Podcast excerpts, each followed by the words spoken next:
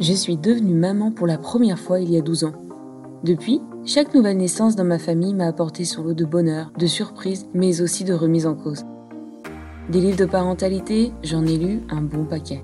Des erreurs, j'en ai fait aussi un bon paquet. Et mon meilleur outil, ça a toujours été mon intuition. Ça valait ce que ça valait. J'aurais adoré avoir une vraie boussole. En même temps, je ne rencontrais aucun parent qui, sur le long terme, en avait vraiment. Et puis arrive mon petit cinquième. Avec l'envie de mieux faire que pour les précédents, je me replonge dans les sites de parentalité. Et je tombe par hasard sur Hand in Hand Parenting. Les outils d'écoute de cette approche parentale américaine résonnent en moi. Je les teste sur mes cinq enfants et sur moi aussi. Je décide d'aller plus loin, de me faire coacher dans ma vie de maman et de faire partie d'une communauté de soutien mutuel, comme je n'en ai jamais connu avant. De fil en aiguille, je deviens formatrice en parentalité. Aujourd'hui, je souhaite te partager mon expérience de maman. Ma boussole, je l'ai trouvée. Mon souhait, que tu trouves la tienne aussi, et qu'elle te donne tout ce qu'elle m'a apporté à moi. Le sentiment d'être en tout point soutenu dans tes choix et dans ta vie de parent, pour que ton intuition soit la bonne, et tu guides là où tu veux emmener ta famille. Bonjour et bienvenue dans l'épisode 28 de mon podcast Indinen avec Sophie. Aujourd'hui, je suis très très heureuse de t'accueillir avec une invitée spéciale dont je te parle dans deux minutes. Petit rappel, Indinen, qu'est-ce que c'est? C'est avant tout une organisation à but non lucratif qui est américaine, qui existe depuis plus de 30 ans et qui se donne pour mission de soutenir les parents quand les choses deviennent compliquées en famille avec les enfants. Dans ce nouvel épisode de podcast, aujourd'hui, on a décidé de t'inviter à réfléchir sur la façon d'accompagner au mieux les enfants face aux violences auxquelles ils sont exposés dans l'actualité et dans les médias. C'est un sujet, pour ainsi dire, d'actualité. Et pour en parler aujourd'hui, je te propose de retrouver Carole, dont tu te rappelles peut-être, nous avions déjà enregistré un épisode il y a quelques temps ensemble. Si tu veux le retrouver, c'était l'épisode 14 qui était au sujet du partenariat d'écoute. Bonjour, je te laisse te présenter. Bonjour Sophie et merci de m'accueillir sur ton podcast. Alors ben oui, moi je suis euh, aussi formée à cette approche, donc l'approche parentale hand in hand. J'ai beaucoup travaillé avec des petits enfants, j'ai moi-même quatre enfants et euh, j'ai vraiment pu euh, expérimenter de première main l'importance d'accueillir ce que vivent les enfants et de, de, se sensibiliser vraiment à tout ce qui peut les, les perturber en fait. Les perturber dans le sens qui peut les mettre dans une, dans une position où ils ont des choses avec lesquelles ils ne savent pas quoi faire. Des choses, c'est-à-dire des émotions, des ressentis, et qui pour nous parents sont pas toujours évidentes à détecter. Alors ça, je suis complètement d'accord avec toi. Moi, il y a, un élément qui m'a beaucoup frappé quand j'étais, on va dire, jeune maman. Alors, j'ai encore des enfants jeunes, mais je considère que maintenant, je suis une moins jeune maman. Et je me rappelle quand mes enfants avaient 3, 4, 5 ans, on était abonnés à un certain nombre d'hebdomadaires à la maison, donc on recevait, je sais plus, euh, probablement euh, Courrier International, euh, un peu le Time, un petit peu le magazine M du Monde, etc. Et en fait, il s'avère que ces magazines traînaient un petit peu dans le salon et les enfants y avaient libre accès. Et nous, à la base, on n'avait pas du tout anticipé le fait qu'ils seraient attirés par ces magazines, ils les ouvriraient, ils les liraient pas forcément parce qu'ils savaient pas forcément lire à l'époque, mais ils regarderaient les images, ils regarderaient les dessins, les caricatures, etc. Et en fait, on s'est rendu compte au bout d'un moment que même s'ils ne le verbalisaient pas derrière, de toute évidence, ça les travaillait d'une façon ou d'une autre, parce qu'on avait des questions à table de « Mais maman, pourquoi ceci? Pourquoi cela ?» Et très vite, on s'est rendu compte que ces journaux, il fallait faire extrêmement attention, parce que les enfants, clairement, allaient les ouvrir, allaient les regarder, étaient attirés par des images qui n'étaient pas forcément celles qu'ils avaient l'habitude de voir, et derrière, nous, n'en ayant pas vraiment conscience, on les accompagnait absolument pas. Euh, je ne sais pas si c'est une situation dans laquelle tu t'es retrouvée aussi, Carole. Et si oui, comment toi, de ton côté, tu as essayé de, juguler un peu la situation et d'accompagner au mieux les enfants? Oui, oui, bah écoute, c'est oui, c'est très bien ton anecdote. Moi, je me souviens même qu'à l'école, il y avait, euh, j'étais, on était en Angleterre à l'époque, il y avait des magazines qui étaient montrés aux enfants, et comme ils avaient déjà appris à lire, j'étais choquée. C'était des histoires de meurtre d'un gars qui avait tué sa femme. Je me disais, mais qu'est-ce que ça fait dans la salle de classe, quoi? Qu'est-ce que mon fils de 6 ans va faire avec ça, quoi? Donc oui, on est, on se rend pas compte du nombre d'informations qui traînent et surtout la perspicacité des enfants. Ils sont hyper. Euh, donc j'avais pas mal de gens qui, qui, écoutent les news le soir, par exemple, qui mettent la télé à 20 h bah, quand on voit les images qui passent, c'est quand même extrêmement violent pour un enfant qui vit ici, dans ce pays, avec ses parents. Ça n'a aucun rapport. En fait, ils n'ont aucune référence, aucune façon de pouvoir comprendre ces images. Quelque part, des fois, ils les stockent en eux, mais sans qu'il y ait... bah, ils les digèrent pas, en fait, c'est ça. Hein. Ils digèrent pas ces images. Elles restent là. Et c'est vraiment une question comment nous, d'une certaine façon, on peut les protéger un peu de ça. Comme tu dis, vous avez fait attention avec les magazines. Euh, moi, je dis de faire attention aussi à la radio. Si vous écoutez les news dans la voiture, ne croyez pas qu'ils n'entendent pas. Ils écoutent tous les enfants. Tout, tout, tout. Si vous avez une conversation entre adultes, les enfants à côté, soyez sûrs qu'ils écoutent tout. Hein je sais pas, vous l'avez peut-être déjà vécu. Ils reviennent après dire, mais maman, t'as dit ça, ah Donc voilà. Donc ça, c'est la première chose, c'est notre vigilance en fait, et, de prendre conscience, j'ai l'impression qu'il y a un manque de, sensibilité par rapport à ça aussi. C'est comment un petit enfant, d'un côté, peut beaucoup percevoir, et d'autre côté, n'est pas du tout en mesure de comprendre ou de digérer ou de, de faire quelque chose avec. Aussi, les enfants, dans ce cas-là, sont projetés dans quelque chose qui n'a rien à voir avec leur quotidien. Donc, ils sont sortis de ce monde merveilleux où ils sont dans le présent, où ils vivent les choses, ils découvrent les choses petit à petit pour être projetés quelque part, ils savent même même pas où, mais en tout cas, ça les, extrait de leur, euh, de leur présent, quoi, de leur, façon d'accueillir le monde petit, un monde qui est beau et à découvrir, quoi. Complètement. Et moi, j'ai toujours en tête cette, euh, cette anecdote d'un de mes enfants qui, pareil, on n'avait pas fait attention aux images qui pouvaient traîner chez nous euh, dans notre bibliothèque et autres. Et je me rappelle que pendant des semaines et des semaines, il me parlait d'un cauchemar qu'il faisait euh, où il l'a verbalisé. Donc ça, c'était super en tant que tel, hein, parce que tu as beaucoup d'enfants qui vont pas du tout verbaliser, qui vont, suite à l'exposition à des images comme ça, plutôt avoir des comportements qui seront inhabituels, on va dire. Donc là, moi, j'avais la chance, il m'est verbalisé, maman, j'ai fait un cauchemar, je fais tout le temps ce cauchemar. Et ce cauchemar, c'était très bizarre. C'était un cauchemar dans lequel il avait, il voyait un bébé avec une barbe, qui avait une barbe. Je mais mais où est-ce qu'il est allé chercher ça? Alors moi, je suis pas vraiment dans l'interprétation des rêves, euh, j'y connais rien et j'y crois pas du tout. Donc du coup, j'étais à dire, mais, mais d'où ça vient? Et un jour, qu'est-ce que je découvre sur mon bureau? Je découvre un exemplaire du magazine euh, Cerveau et Psycho. Et dessus, il y avait quoi? Il y avait un montage photo Photoshop avec un bébé qui portait une barbe. Et en fait, ça venait de là. Et mon gamin était complètement traumatisé par ça. Moi, j'avais pas prêté attention parce que pour un adulte, en fait, c'était drôle, c'était pas angoissant, alors que pour un petit bonhomme de 5-6 ans, c'était mais anormal. C'était absolument normal. Donc, il n'était pas capable de faire sens de cette image. Évidemment, il ne pouvait pas lire le texte qui accompagnait pour expliquer. Et ça l'a mais angoissé profondément pendant des mois et des mois avant que je découvre ce que c'est et que moi, je sois capable justement euh, d'accompagner. Oui, c'est une chance quand les enfants le verbalisent. Moi, ah j'avais un garçon qui avait peur des, Disney. Hein Donc, euh, bah oui, non, mais et Disney, absolument effrayant, quoi. Sauf qu'il l'exprimait, lui, donc c'était chouette. Et il, ne regardait pas, en fait. Il, allait ailleurs, enfin, on est ouais, Mais voilà, donc il y a des enfants qui, heureusement, expriment quand même, qui montrent quelque chose qui ne va pas. Mais, mais. Et quand même. il y en a aussi qui vont pas euh, l'exprimer dans le sens, ils vont pas vous dire qu'est-ce qui se passe, sauf mmh. qu'ils vont avoir des comportements qu'on va dire pas appropriés, d'accord? Les enfants qui vont avoir des colères, des, crises, sans qu'on sache pourquoi. Et en fait, la racine, ça peut être effectivement euh, des vécus de ce type, quoi. Ouais, et c'est des vécus dans lesquels l'enfant ne va pas être capable de faire sens de ce qu'il a vu. Donc, c'est-à-dire qu'il va pas retrouver ses repères habituels qui explique rationnellement la situation. Ça fait pas sens. Que ce soit une catastrophe naturelle, que ce soit euh, euh, une attaque terroriste ou autre, l'enfant ne va pas faire sens du tout de ce qui est en train de se passer.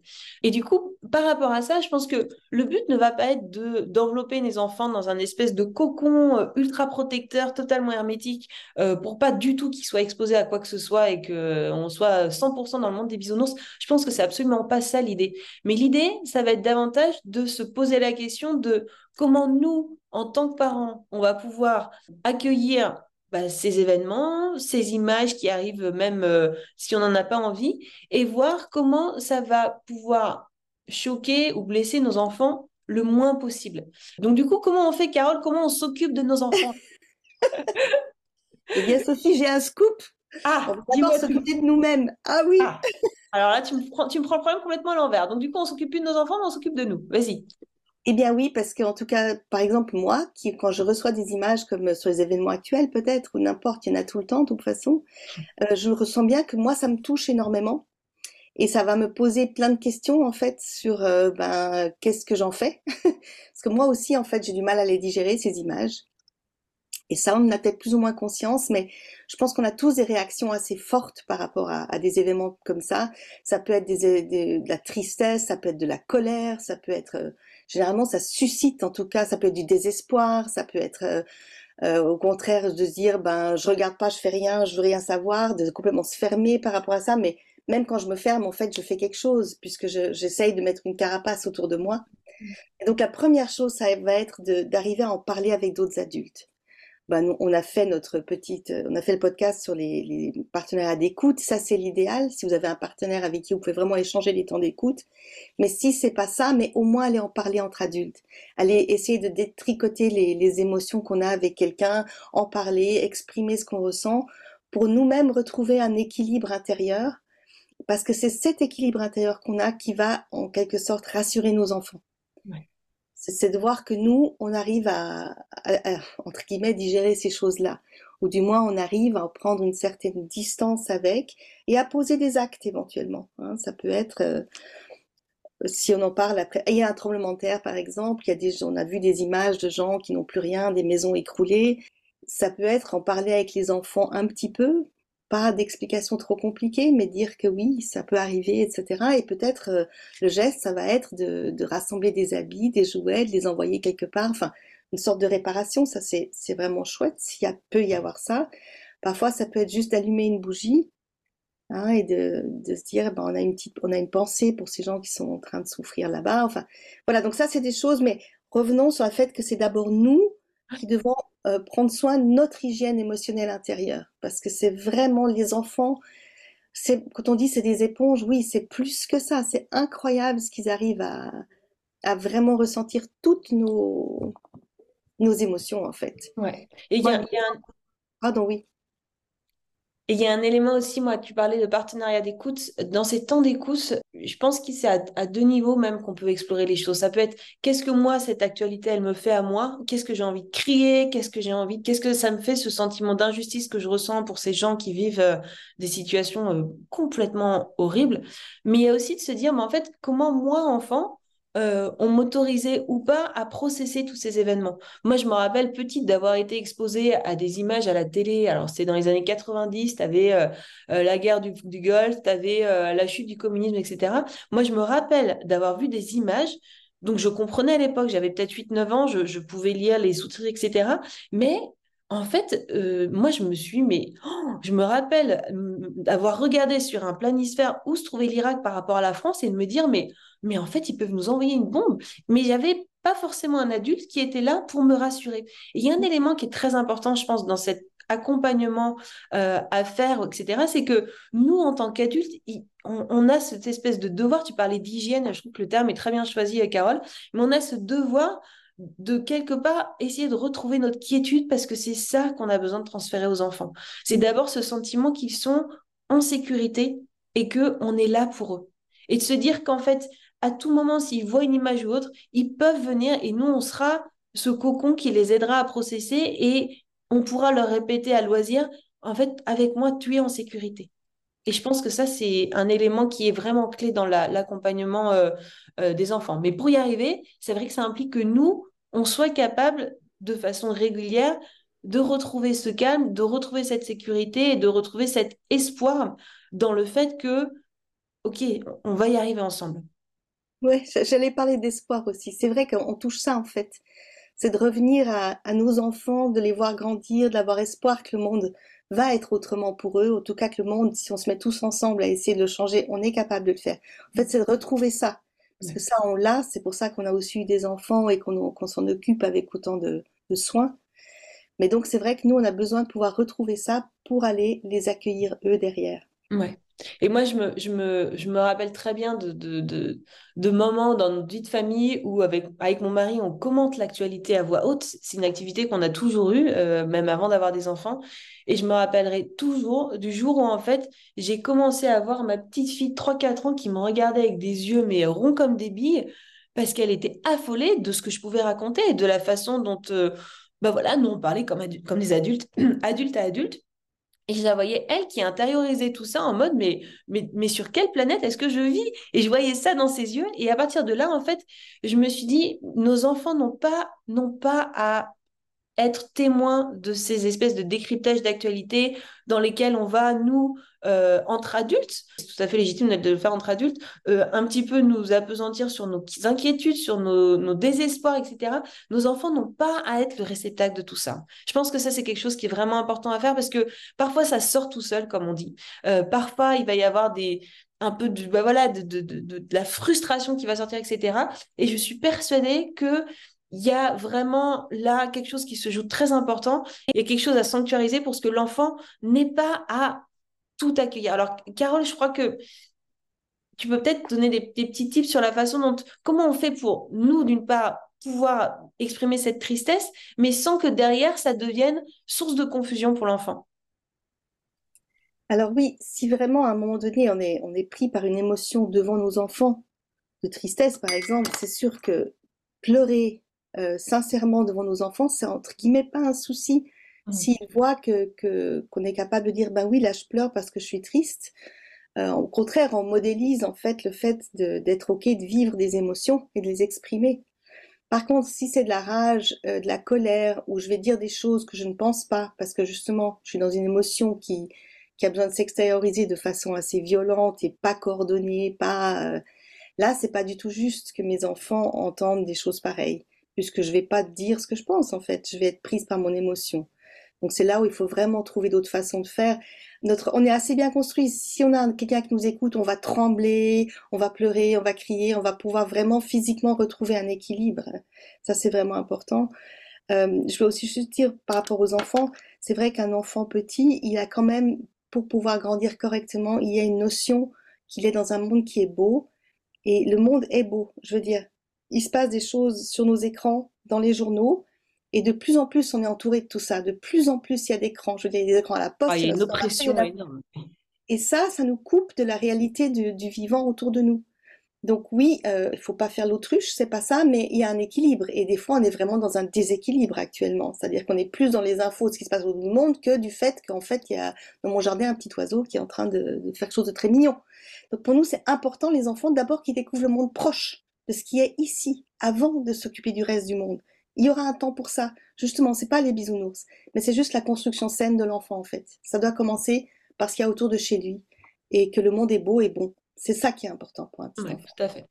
Et après, euh, il y, aura, il y aura des circonstances dans lesquelles l'enfant va être exposé à ces images. Il va revenir de l'école en disant Maman, regarde ce que j'ai vu, euh, tu sais pas ce que j'ai vu sur le portable de mon copain. Voilà. Tu sais ce qu'ils ont raconté. Euh, et même moi, il y a deux jours, mes enfants ont tous fait les exercices, euh, tu sais, qu'ils font à l'école ou en cas ah, dans l'école, ils vont se cacher sous les tables. Alors moi, je suis assez inquiète parce que je sais pas ce que les profs. Alors tous les profs l'ont passé sur un mode très rigolade. Euh, un peu cynique pour les plus grands, euh, j'ai vu en troisième ou en seconde. Euh, pour les tout petits, je pense qu'ils n'ont pas vraiment expliqué ce dont il s'agissait. Moi, je pense que malgré tout, ça génère, alors c'est un exemple parmi d'autres, mais toutes ces images, ces choses qui ramènent, ça peut générer une certaine angoisse. Donc du coup, derrière, la question que je me pose, c'est comment derrière, nous, on peut accompagner nos enfants avec des outils d'écoute quand ils rentrent avec tout ça à la maison? Parce qu'on sait, tu vois, même, et c'est quelque chose, parfois on met du temps à faire le lien, mais un, enfant qui commence à avoir un comportement qui est, voilà, soudainement il va devenir plus râleur, il y a des choses qu'il va refuser de faire, on va sentir qu'il y a de la frustration, qu'il y a de la colère, qu'il peut y avoir même de, la, de la violence vis-à-vis de nous, vis-à-vis de ses frères et sœurs. Parfois, on ne fait pas le lien avec le fait qu'il y a pu y avoir un événement un peu sensible euh, qu'il a vu dans l'actualité ou des images auxquelles il a été exposé. Donc, du coup, nous, en tant que parents, comment, comment on accueille tout ça Qu'est-ce qu'on en fait? Ouais, c'est vraiment intéressant. C'est marrant parce que moi, j'ai vécu ces trucs. Nous, des, alertes incendies, mais avec des tout petits. Qu'est-ce que tu vas leur expliquer, tu vois Et là, de nouveau, c'est notre qualité de présence intérieure, notre calme intérieur. Comment je gère le truc, tu vois Et finalement, les enfants, ils ont l'impression qu'ils ont fait une petite promenade dehors et ils reviennent, tu vois. Oui, oui. Voilà. Et, donc, voilà, ça c'est juste par rapport au fait que ce que nous, on vit intérieurement, comment... Si moi, je me commence à m'exciter, bon, ben, ça va être aussi, waouh, qu'est-ce qui se passe, tu vois. si moi, je suis très calme, je dis, bon, ben, on va sortir, prenez la main, on sort, tu vois. Bon, ben, ça, c'est une petite anecdote. Oui, alors, qu'est-ce qui se passe? Eh ben là, c'est notre outil qui est merveilleux, qui est d'écouter. Un enfant qui vient avec ces images-là, d'abord, on va s'intéresser. On va lui demander de raconter. D'abord, on va, voilà, et puis il va raconter, peut-être qu'il va raconter un petit peu plus. Et si on voit que ce comportement, entre guillemets, euh, déplacé continue, donc on sent qu'en fait c'est toujours là, qu'il n'a pas exprimé assez, que ça se passe quelque part de plus caché en lui, on va dire, eh bien on va à un moment donné poser une limite ça peut être quelque chose de très simple. Il voudrait absolument encore euh, jouer à je sais pas quoi ou lire un livre mais on le trouve pas. Et eh ben on va dire ben écoute non le livre on le trouve pas, tant pis tu auras pas ton, ton, histoire. Enfin, vous voyez ce que je veux dire, c'est que je pose une limite qui est une limite bienveillante mais qui va donc lui permettre, s'il y a des émotions qui sont là en stock, de les exprimer. C'est-à-dire qu'il va s'énerver énormément sur ce livre qu'il peut pas avoir, il va dire non, enfin, il va peut-être pleurer et tout. Et c'est très possible, c'est pas du tout obligatoire, mais qu'à la fin des larmes et de la colère, d'abord la colère puis les larmes, tout à coup il va dire mais maman j'ai vu ta tati et il va vous sortir vraiment qu'est-ce qui s'est passé qui l'a dérangé. Ça, moi, je l'ai vu un nombre de fois incroyable. Ouais, et ça peut arriver à la fin de la colère comme ça peut arriver deux jours après. Donc, c'est vraiment quelque chose ça, c'est vrai aussi. Oui, oui, tout à fait. et la limite, la limite que tu poses, qui est très intéressant, ce que tu dis, c'est que elle n'a pas forcément être, elle n'a pas besoin d'être liée à, à, à, l'événement qui a traumatisé. C'est-à-dire que dire à un enfant, euh, c'est fini, je te supprime ton téléphone parce que tu regardes dessus que des images qui sont catastrophiques, c'est pas le point. Ça peut être, c'est vraiment l'idée de la limite là. Moi, c'est vraiment un sujet moi qui me passionne. Je trouve c'est à chaque fois ça marche.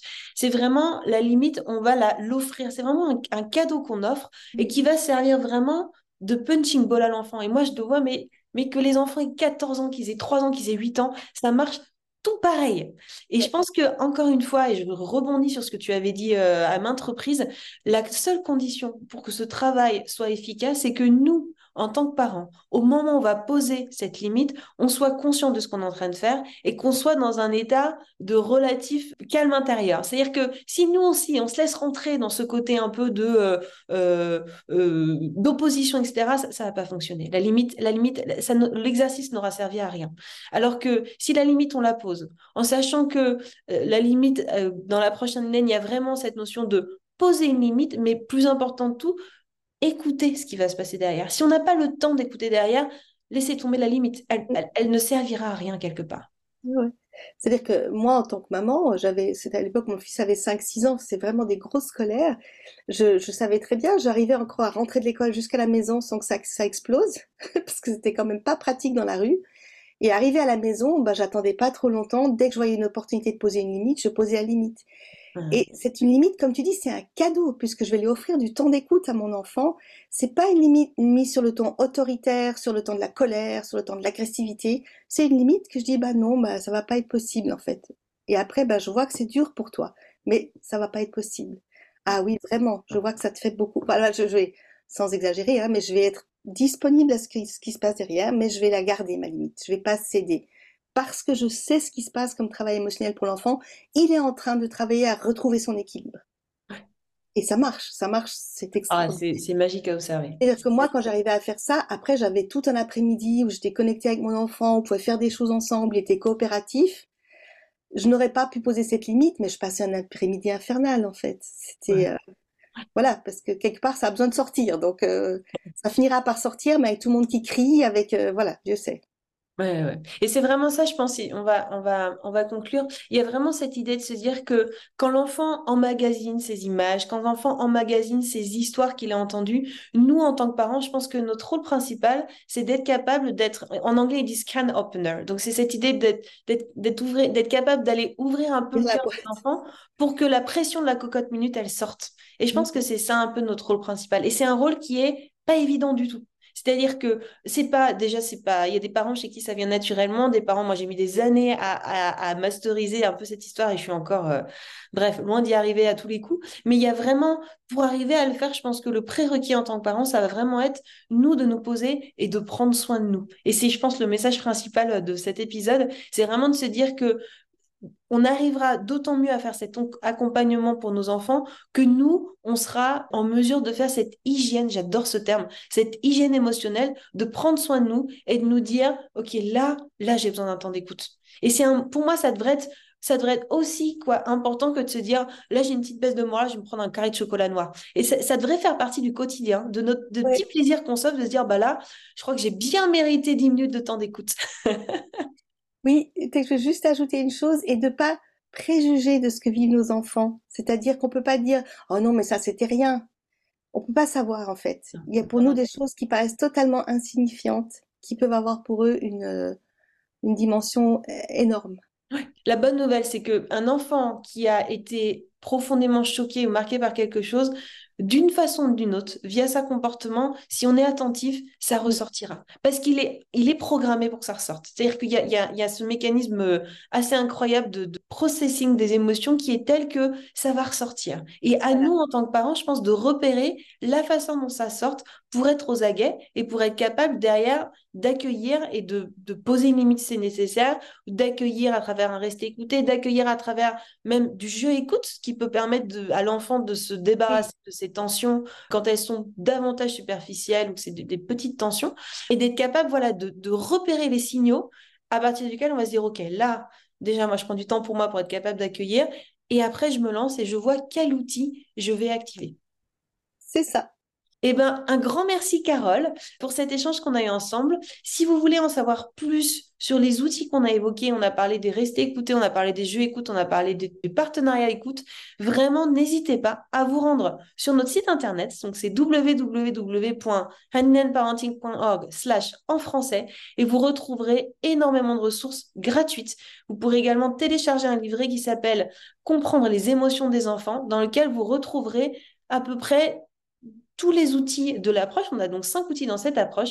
Et donc, n'hésitez pas. Et enfin, dernier élément dont je voulais vous parler, on a une newsletter qui part tous les mois en début de mois. N'hésitez pas, c'est là que vous retrouverez toutes nos actualités. Merci, Sophie. Merci à vous et à bientôt pour un prochain épisode.